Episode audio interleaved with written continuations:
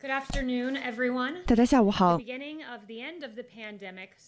这个疫情的结束的开始就是川普总统的领导所带领的。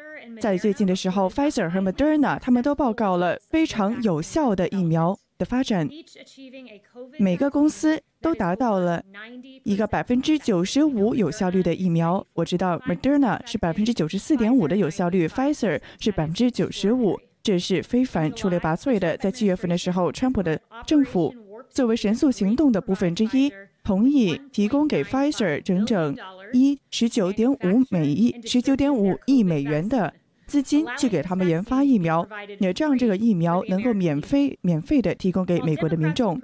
虽然说民主党人他们是想要一个非常分裂的，而且一个毫无根据的，想要在弹劾川普总统的时候，一月十三一月十三日的时候，川普总统以及国家卫生局他们就已经在用 Moderna 一起合作了，已经在为美国人民研发这个疫苗了。但是这还不仅仅于此，我们的政府一直致力于在进行一个安全的、有效的疫苗的研发以及分配，在好几年来一直在这么做着，在今年来一直都这么做着。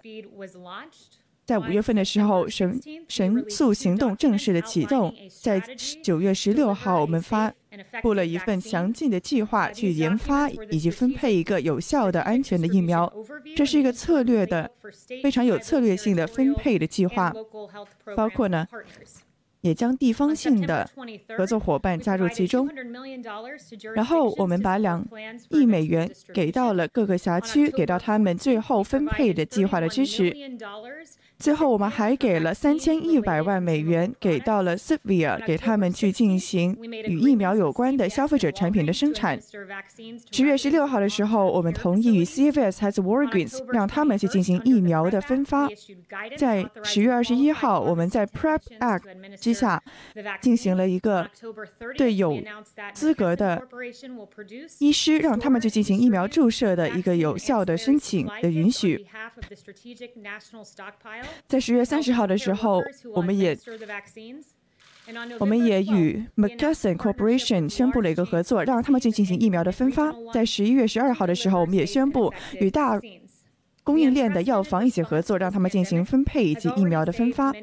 我们如此大的行动，拯救了很多的美国人的生命。你可以看到，这个时间线还在发展之中，这是个漫长的过程，也是让我们非常自豪的一个过程。现在有着非常多有效的以及安全的疫苗即将要诞生了。我希望所有的美国人都能够勤洗手，并且无法事情施加远离的时候，请你们勤戴口罩。那现在会回答问题。那记者说，我要提一个我经常问的问题。关于朱利安尼律师以及川普的法律团队昨天所说的事情，人们都在问：是的，那可能是有舞弊的状况，有不规则的情况，甚至呢会有恶意的进行舞弊的状况。那这样子的话，我们要通过什么样的途径、什么样的策略去扭转这么一场选举的结果呢？在这个司法上还是在立法上的一个途径呢？以及还有一个问题，就是美国人什么时候才能够得到一个疫苗呢？那首先，你的第一个问题我会这么说：一直呢有好几个法律诉讼是通过不同的个人、不同的法律团、不同的法律团体在全国各地所发出的。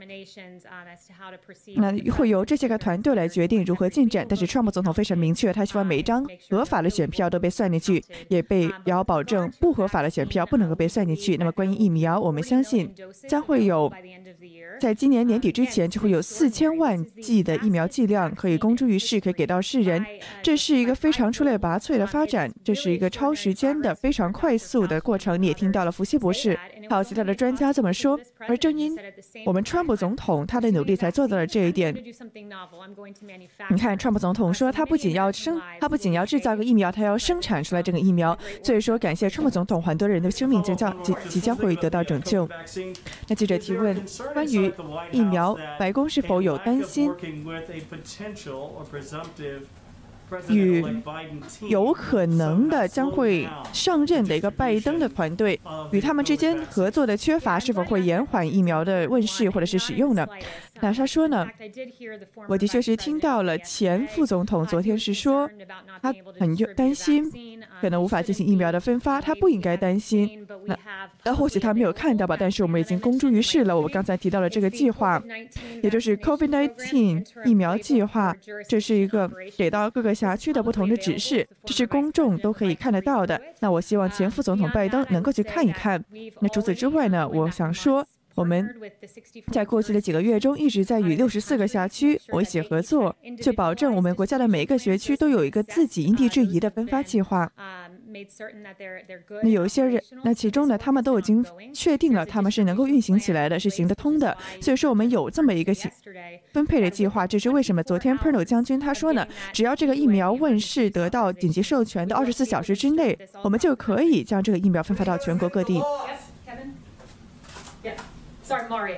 Okay, thanks, Kaylee. Um, 记者提问：那川普总统今天下午关于两个这个密西根的密歇根的立法委立法立法者，他们要对他说什么呢？这个这个川普总统与这两个密歇根立法者的会议之之中，究竟要具体谈论些什么呢？他说呢，这并不是一个什么竞选的会议，他是想要与全国各地立法者都来做一个谈话。那记者提问说：是否川普总统会认输？并且正确的、合适的过渡到拜登的政府呢？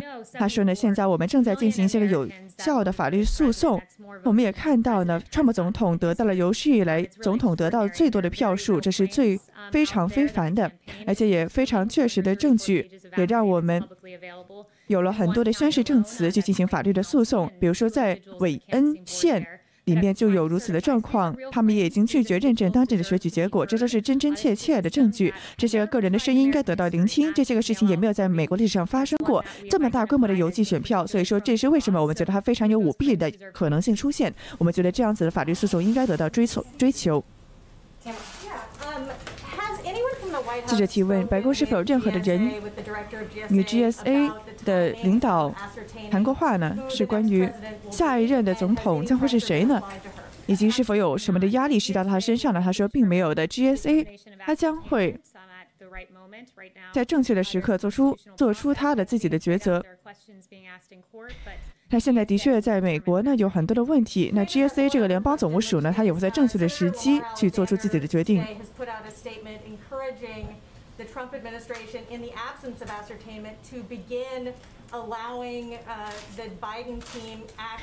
那他说呢？是否会让拜登得到所有政府中的信息，让他们得以进行过渡呢？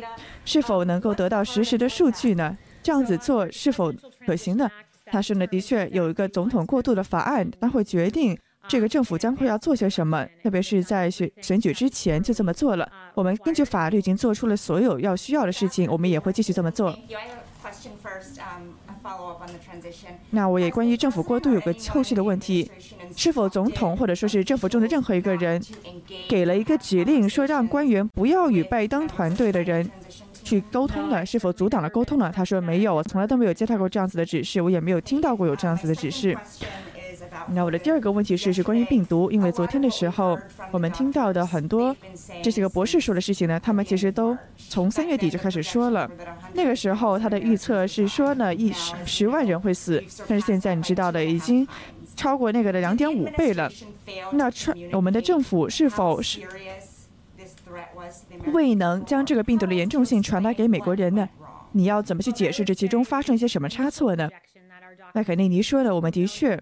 一开始，那些个博士说，如果说没有进行任何调解措施的话，会失去整整两百万人的生命了。那当然了，每一个人失去的生命都是一个很大的惨剧。但是我们采取了非常强有力的行动，包括对中国的旅行禁令，并且制造了有史以来最大的测试系统，还有治疗方法。我们现在已经有六个有效的治疗方法了。还有呢，我们也在继续的找到更多更多的这样子的治疗方法。那我们还有一个图表，这是关于致死率的，看到是每一百个人里面死了多少人。那么可以看到呢，这几个月来，这个死亡率是在每个年龄阶层都下降了的。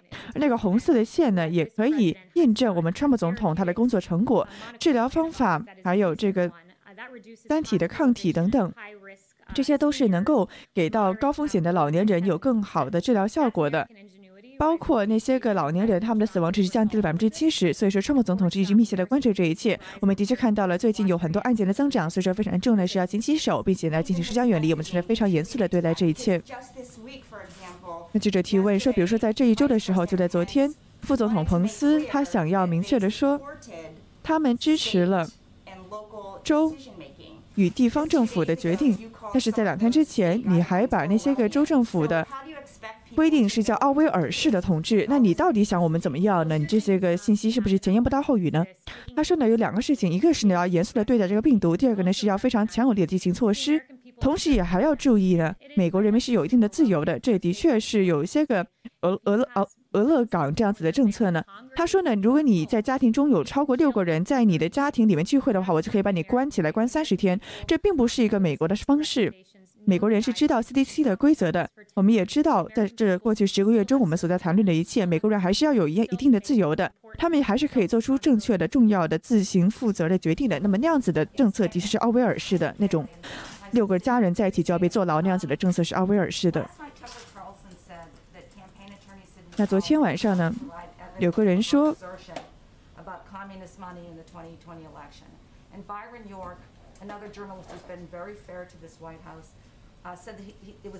那有个人说了，他说，朱利安尼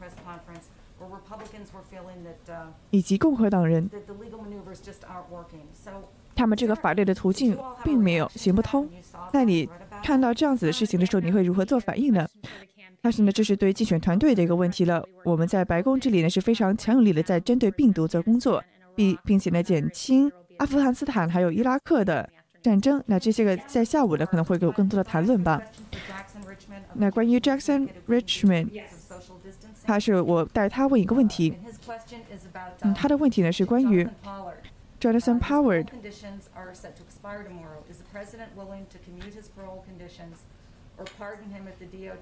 那这个 Jonathan Power 是否会得到川普总统这个责任的赦免呢？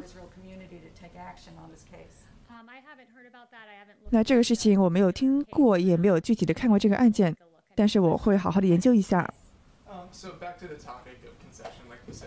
那关于还是关于认输的问题。那如果说川普总统这么做的话，是不是代代表着这样子法律诉讼的结束呢？当十二月十四号选举人团投票的时候，是否就结束了呢？他说呢，川普总统现在正在进行，现在正在进行着的法律诉讼，我们正在一天一天的等待这样子的结果。那记者提问，那他说呢，这是有一个很长，这是整个的一个宪法过程。那我会让这个问题让川普总统来回答。那记者提问说，有实时的数据的确是显示了有很大的选举舞弊状况。那我要。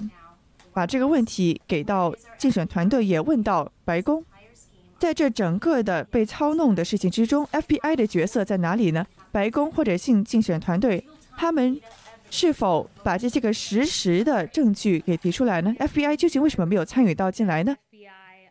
那麦肯尼说呢？那这个你得去问这个司法部门还有 FBI 了。那他说我不太清楚，但是我的确看到了有。关于这个大规模的邮寄选票，其中的确是疑虑重重的。我们的确把这些问题给提出来了。我们也是有个两党的委员会，他们是谈论谈论了，并且也真正看到了，这是这个大规模邮寄选票其中可能存在的舞弊问题。那其中我要提到的是呢，的确像我们一直在说的，有权权力的过度啊，或者说是怎么样。但是我们的川普总统他从来都没有，他都没有接受过。当时奥巴马过渡到川普的，就是当时他也没有，川普总统也没有接受过这样子的一个过渡。他当时呢有一些个毫无根据的指控，是针对川普总统和俄罗斯的关系的。那还，我们也知道 Peter Strzok，他当时就是有针对川普总统的一系列的策略，他是想要去晋升美国人。在二零一六年的八月，还有一个 Pfizer 的这个情报机密法的搜查证，想要去想要想要去监听川普总统的竞选团队。所以说，当时川普总统也受到了很不公平的对待。那后来川普总统当选了之后怎么样呢？他当时呢有有好多个民主党的官员拒绝去他的就任典礼，还有人呢说要去阻止川普总统的上任，还要去调查当时这个川普总统的上任。后来呢，当时那个奥巴马总统他又有一个关于洛根罗洛根法案的一个东西来针对福林将军，还有 BuzzFeed。他是发表了一个完全毫无根据的一个后来被证实是假的假新闻，然后整整两年来还有这个毫无根据的穆勒报告、穆勒调查，最后啥也没找出来，并且让川普总统是完全的脱离了罪名，完全是好没有完全没有罪的。所以说，川普总统虽然是正当当选的，但是很多人想要去挫败他的胜利，没有任何的治愈，也没有任何团结的原因。所以说，让我们不要忘记。这是我们不要忘记，当时川普总统在二零一六年的时候经历的事情，他当时上任的时候经历了些什么。那感谢大家，我们今天就是这么多提问了。